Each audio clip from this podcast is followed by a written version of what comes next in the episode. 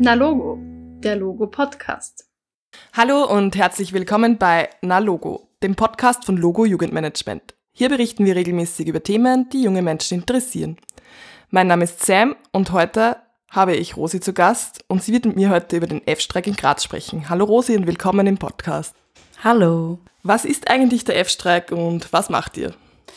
Ähm, der F-Streik ist eine große Gruppe von vielen Personen, eigentlich hauptsächlich Flinter-Personen. Das bedeutet Frauen, Lesben, Interpersonen, non-binäre Personen und Transpersonen. Und wir setzen uns gegen Gewalt an Frauen ein und beschäftigen uns mit feministischen Themen. Und wie macht ihr das genau? Also was äh, gibt es da für Events oder welche Aktivitäten veranstaltet ihr? Also das Wichtigste gerade sind unsere Femizid-Demos. Femizid, das bedeutet, ähm, dass eine Frau aufgrund dessen umgebracht wurde, weil sie eine Frau ist oder als Frau gelesen wird oder angesehen wird in der Gesellschaft.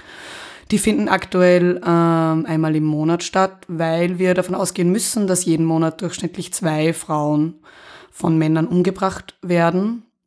Und ansonsten machen wir auch noch viele andere Veranstaltungen, um auf das Thema aufmerksam zu machen und was ich auch aber auch besonders wichtig finde, ist, dass wir uns einfach auch so ganz normal treffen und auch in diesem freundschaftlichen oder solidarischen Austausch viel voneinander lernen können.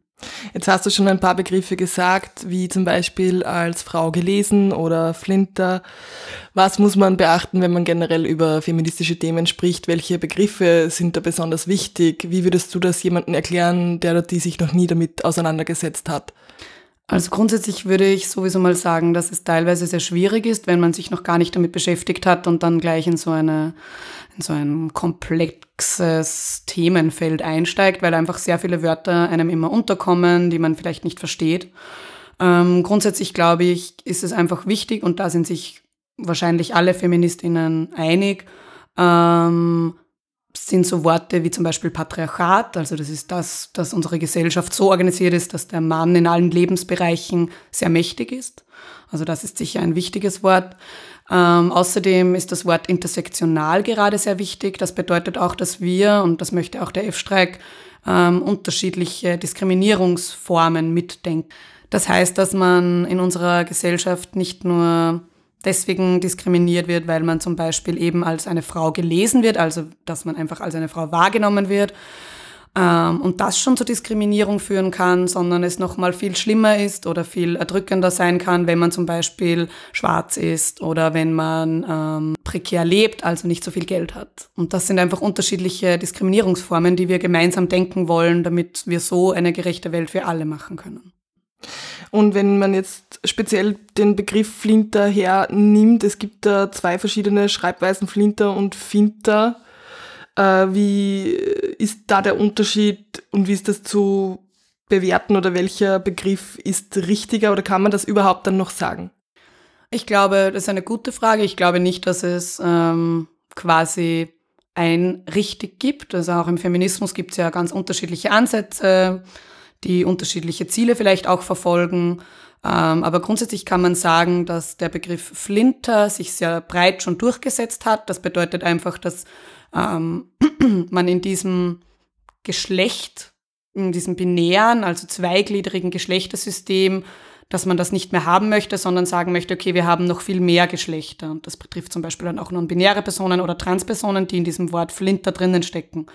Jetzt ist es aber so, dass manche Personen schon Finter sagen, weil eben das L in Flinter für Lesben steht und Lesben nicht wirklich etwas mit einer Geschlechtsidentität zu tun hat. Und deswegen haben sich viele dazu entschieden, das jetzt wieder wegzulassen, weil das ja eigentlich eine sexuelle Orientierung ist. Aber prinzipiell würdest du sagen, dass beide Begriffe verwendet werden können? Ja, auf jeden Fall.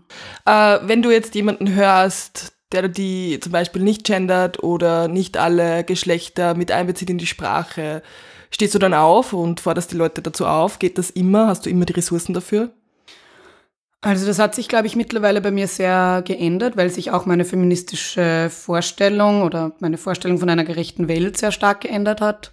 Früher wäre ich, glaube ich, sehr wütend geworden und hätte immer etwas gesagt, aber mittlerweile auch, und hier spielt auch diese Intersektionalität einfach eine Rolle, weil wir halt auch mitdenken müssen, dass nicht alle Menschen genügend Ressourcen haben, um sich mit solchen Themen auseinanderzusetzen. Und wenn Menschen dann gewisse Begriffe einfach nicht kennen oder noch nie gehört haben, dann möchte ich nicht wütend sein, sondern kann im besten Fall das einfach erklären, was das vielleicht bedeutet. Und ähm, der F-Streik hat sich auch oder möchte sich auch bemühen, immer mh, mm, niederschwelliger unter Anführungszeichen zu werden, so dass einfach alle das verstehen können. Weil ich glaube auch, dass der Feminismus teilweise ein sehr akademisches, ein akademischer Bereich ist und nur sehr wenige Menschen wirklich sich zugehörig fühlen oder vielleicht auch viele Sachen nicht verstehen und wir wollen aber, wir wollen beides, wir wollen akademisch sein und wir wollen über Theorien nachdenken und viel dazu lesen, aber wir wollen auch alle abholen, so dass alle es auch verstehen können. Und angenommen, ich kenne mich jetzt überhaupt nicht aus und, und habe noch nie eben über das, gehen wir zurück zu dem Szenario, ich habe mich noch nie damit auseinandergesetzt. Findest du es sinnvoll, sinnvoll nachzufragen? Oder wird man da eher verurteilt? Wie ist deine Einschätzung? Nein, also es ist auf jeden Fall voll wichtig nachzufragen. Und ich glaube, das ist jetzt ein bisschen meine persönliche Einstellung, aber ähm, mir ist einfach wichtig in einem Gespräch, dass ich merke, dass die Person versucht, diese Sachen zu verstehen und wenn ich merke, dass sich eine Person aus ideologischen Gründen vehement dagegen wehrt, zum Beispiel nicht zu gendern oder Transpersonen exkludiert oder solche Sachen, dann werde ich natürlich wütend und möchte mit der Person vielleicht nicht mehr sprechen. Also du wählst dann den Weg einfach, die Person dann nicht mehr bekehren zu wollen oder sie nicht mehr aufklären zu wollen. Genau, ich glaube einfach, dass es manchmal sehr schwierig ist, ähm, den Glauben zu haben, dass ähm, wir alle Menschen wirklich alle Menschen erreichen müssen, denn es gibt auch einfach Menschen, die ideologisch nicht mit dem ähm, d'accord gehen, was wir fordern. Das finde ich schlecht und dagegen kämpfen wir natürlich auch an. Aber politische Arbeit kostet wirklich sehr viel Kraft und viele Ressourcen und ich persönlich schaffe es manchmal, mich auch auf ein Gespräch einzulassen und wirklich auch mit Gegenpositionen versuchen zu argumentieren und das ist mir auch wichtig. Aber ich glaube, das ist auch immer eine tägliche Entscheidung, wie es mir gerade geht und ob ich gerade Lust und einfach Energie dazu habe. Ich finde es sehr spannend, was du sagst, weil es mir auch sehr oft schon so gegangen ist, äh, auch speziell in Bezug auf dieses Thema, dass man einfach auf taube Ohren stößt und ein Kampf gegen Windmühlen sich da aufzieht und irgendwo muss man dann wahrscheinlich einfach selber sagen, wie viel Kraft habe ich in dem Moment für das Ganze, aber ein richtiges Rezept äh, gibt es wahrscheinlich nicht. Nein, das hätte ich vielleicht auch gerne, aber ich glaube auch nicht, dass es das gibt. Der F-Streik setzt sich ein dafür, dass mehr Aufmerksamkeit auf das Thema Femizide gelenkt wird und dass es einfach breiter in den Medien oder in der Gesellschaft da ist das Bewusstsein darüber, dass es einfach passiert, dass einfach Frauen aufgrund ihres Frauseins äh, ermordet werden. Ähm, warum sind Frauen so oft Opfer von Gewalt? Also ich habe ja vorher schon den Begriff des Patriarchats erwähnt und das ist einfach eine Struktur, die wir halt überall in allen Lebensbereichen sehen können. Also Männer sind in Machtpositionen und das betrifft jetzt nicht nur ähm, irgendwelche Firmenchefs oder was auch immer oder sieht man nicht nur in diesem Bereich, sondern sieht man in jedem in jeder Beziehung, in jedem Austausch. Es ist einfach der Mann und das ist halt einfach gesellschaftlich so ähm, sehr stark schon eingeschrieben der Mann hat mehr Macht.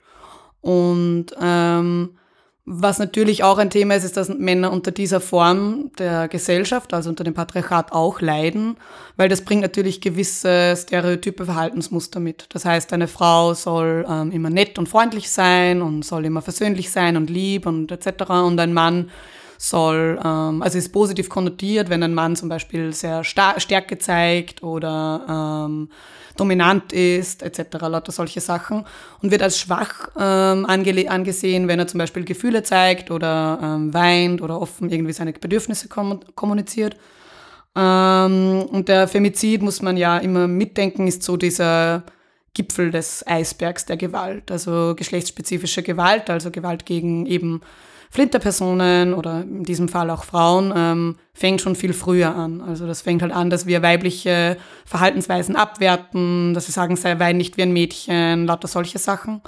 Ähm, und diese Abwertung kann sich halt auch so weit durchziehen, dass man, dass der Mann das Gefühl hat, er ist die, er hat das Recht, über eine Frau mit Gewalt auch irgendwie seine Interessen durchzugreifen. Und das kann auch im schlimmsten Fall zu einem Femizid führen.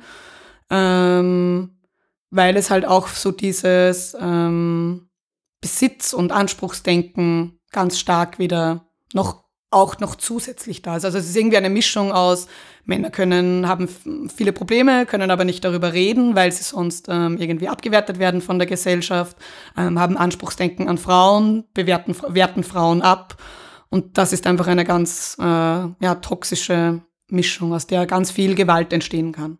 Und was ist das strukturelle Problem dahinter? Wie wird damit umgegangen? Was ist das Problem?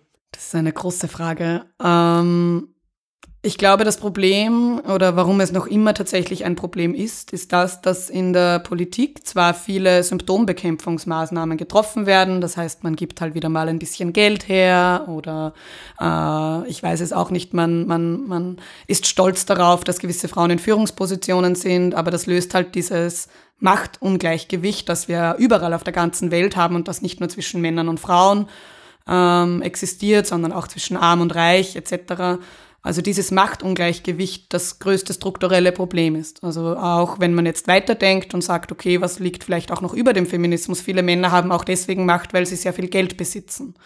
Und so wie es wir auch in der Gesellschaft kennen, es gibt sehr, sehr, sehr wenige Menschen, die sehr, sehr, sehr, sehr viel Geld besitzen und sehr, sehr, sehr viele Menschen, die sehr, sehr, sehr wenig Geld besitzen. Und ich glaube, diese Machtungleichgewichte müssen zerschlagen werden im wahrsten Sinne des Wortes, weil es kann sonst keine Gerechtigkeit für alle geben und eben auch in diesem Fall nicht für Frauen und, und Flinterpersonen. Ein sehr großes Thema, über das auch doch in den Medien berichtet wird. Oft sind die Berichterstattungen sehr, äh, sie wählen falsche Worte, um das Ganze auszudrücken. Das kann auch gefährlich sein, oder?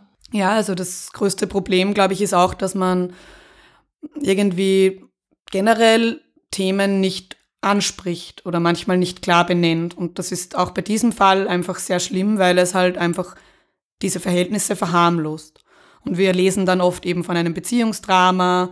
Und es ist kein Beziehungsdrama, weil es nicht normal ist, wenn ein Mann eine Frau ermordet, wenn, wenn sie sich streiten.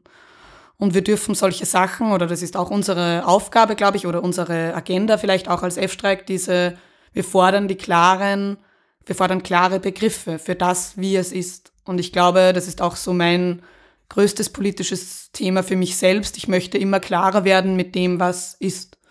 Und wir lassen, wir wollen uns nichts mehr schönreden lassen. Das betrifft dann andere politische Themen, zum Beispiel die Klimakrise genauso. Es muss beim Namen benannt werden, um es auch verändern zu können. Es gehört in die Mitte der Gesellschaft und äh, es gehören nicht nur die Frauen dazu, das Ganze zu ändern oder das Ganze anzugehen. Ich kriege auch tatsächlich in letzter Zeit immer öfter die Frage von Männern gestellt, was die denn eigentlich tun können. Was würdest du sagen? Mm. Also das ist ein ganz ein wichtiger Punkt, weil ich glaube, gerade in feministischen Kämpfen ähm, landet dann die ganze Arbeit eben wieder auf Frauen und Flinterpersonen zurück und müssen wieder die alles machen, was natürlich super anstrengend ist, wenn man schon sehr stark unter Diskriminierung leidet oder halt schlimme Erfahrungen gemacht hat und dann muss ich mich erst selbst wieder darum kümmern. Ähm, und ich persönlich ähm, finde es sehr wichtig, dass wir männlich gelesene oder sozialisierte Personen an unserer Seite haben. Und das, was Männer machen sollten, laut meiner Meinung, ist ähm, eine kritische Selbstreflexion. Also sich auch immer zu fragen, ähm, wo sind meine Anteile, wo bin ich vielleicht gewaltvoll in einem Gespräch, wie viel Raum nehme ich ein, glaube, wem glaube ich, wenn ich zum Beispiel von Gewalterfahrungen ähm, höre? Beschütze ich dann meinen Freund oder glaube ich der Person, die mir das erzählt und unterstütze sie? Ähm, also da geht es um sehr, nicht banale Sachen, aber sehr, sehr zwischenmenschliche Sachen, die aber sehr, sehr, sehr viel verändern können. Und an diesen kritisch zu arbeiten und sich auch nicht rauszunehmen und nicht zu glauben, naja, ich habe jetzt ein paar feministische Bücher gelesen, jetzt bin ich der super tolle Feminist. Es geht halt auch darum, und das ist auch so dieser Gedanke von F-Streik, wir wollen alles ändern. Und deswegen müssen wir auch unsere Prägungen und unser Verhalten, was wir einfach von der Gesellschaft immer so vorgelebt haben, wir müssen das ändern und das ist super anstrengend. Und wir haben das alle in uns, genauso wie weiße Menschen immer Rassismus in sich tragen. Und wir müssen aktiv jeden Tag daran arbeiten, diese Verhalten oder diese Stereotype abzulegen. Denn nur so können wir ein gutes Miteinander schaffen. Und was sagst du, wenn Leute zu dir sagen, das ist doch viel zu radikal? äh, ähm, es gibt für mich kein zu radikal. Es ist tatsächlich radikal, aber ich finde es vielleicht viel radikaler, mir vorzustellen, dass ich auf dieser Welt so noch weiterleben muss und sie nicht zu verändern. Wir müssen die gesamte Gesellschaft verändern, damit wir alle ein gutes Leben haben können. Und ich finde es den Gedanken furchtbar, mir vorzustellen, in dieser Welt, so wie sie jetzt ist, mit so viel Unterdrückung, mit so viel, so viele Menschen Existenzängste haben, Angst vor Gewalt, ähm, Angst vor Unterdrückung, Ausbeutung etc. Ähm, ich finde es furchtbar, mir vorzustellen, in dieser Welt weiterzuleben und ich möchte sie ändern und dafür müssen wir gemeinsam kämpfen. Äh, ich finde es sehr spannend und sehr stark, was ihr macht. Äh, habt ihr da irgendwelche besonderen Quellen oder an welche Richtlinien oder Bücher, Podcasts, Websites haltest du dich oder ihr euch, wenn ihr über Feminismus euch weiterbilden wollt oder anderen Leuten das ans Herz legen wollt? Das ist wieder eine sehr große Frage. Ähm, eine Seite, an, die wir uns immer, an der wir uns immer orientieren, ist die Seite der autonomen Frauenhäuser, denn die führen Statistiken ähm, nicht nur über die Femizide, also die Fälle, wo die Frauen gestorben sind, sondern auch über versuchte Mordfälle. Ähm, das ist eine wichtige Quelle für uns, weil die die Zahlen ganz gut, also dokumentieren und veröffentlichen, so dass sie alle für alle zugänglich sind. Ähm, und bei der feministischen Literatur, also es gibt ja Unmengen an feministischer Literatur, es gibt Unmengen Richtungen, Queer-Feminismus, materialistischer Feminismus, äh, was weiß der Kuckuck was. Aber ich finde, ein sehr gute, eine sehr gute Quelle ist die Margarete Stokowski. Ich hoffe, dass ich ähm, den Namen jetzt richtig ausgesprochen habe. Ähm, die hat, glaube ich, mittlerweile zwei oder drei Bücher rausgebracht und ich finde das eine sehr gute ähm, Literatur, um auch einzusteigen und um zu sehen, wie komplex auch dieses Thema ist. Und dann kann man sich immer noch weiter vertiefen. Und hast du ein äh, anstehendes Event, das du gerne noch äh, sagen möchtest, äh, das bei, vom F-Streik organisiert wird? Äh, wie kann man sich bei euch engagieren, einfach aufkreuzen und dabei sein und mitwirken oder wie funktioniert das? Genauso funktioniert das. Also erstens das Event, das nächste ist unsere nächste Femizid-Demo, die ist am 31. März um 17.30 Uhr. Wir treffen uns jetzt immer jeden Monat am letzten Donnerstag im Monat um 17.30 Uhr am Griesplatz. Also das ist das nächste Event quasi. Ähm, und es gibt die Möglichkeit, uns einfach anzusprechen. Man erkennt uns an lila Tüchern, die wir meistens um den Hals tragen. Und ansonsten, wenn man sich wohler damit fühlt, kann man uns aber auch auf Instagram anschreiben, F-Streik Graz ähm, oder auf Facebook. Danke, Rosi. Gibt es noch irgendetwas, das du unseren Hörerinnen und Hörern mit auf den Weg geben möchtest? Ich freue mich, wenn wir gemeinsam das Patriarchat zerschlagen. Schließt euch uns an und es ist total wichtig mitzumachen und es ist total schön für eine so eine gerechte Welt zu kämpfen. Danke, Rosi, für diesen spannenden Podcast und dass du heute bei uns zu Gast warst. Danke.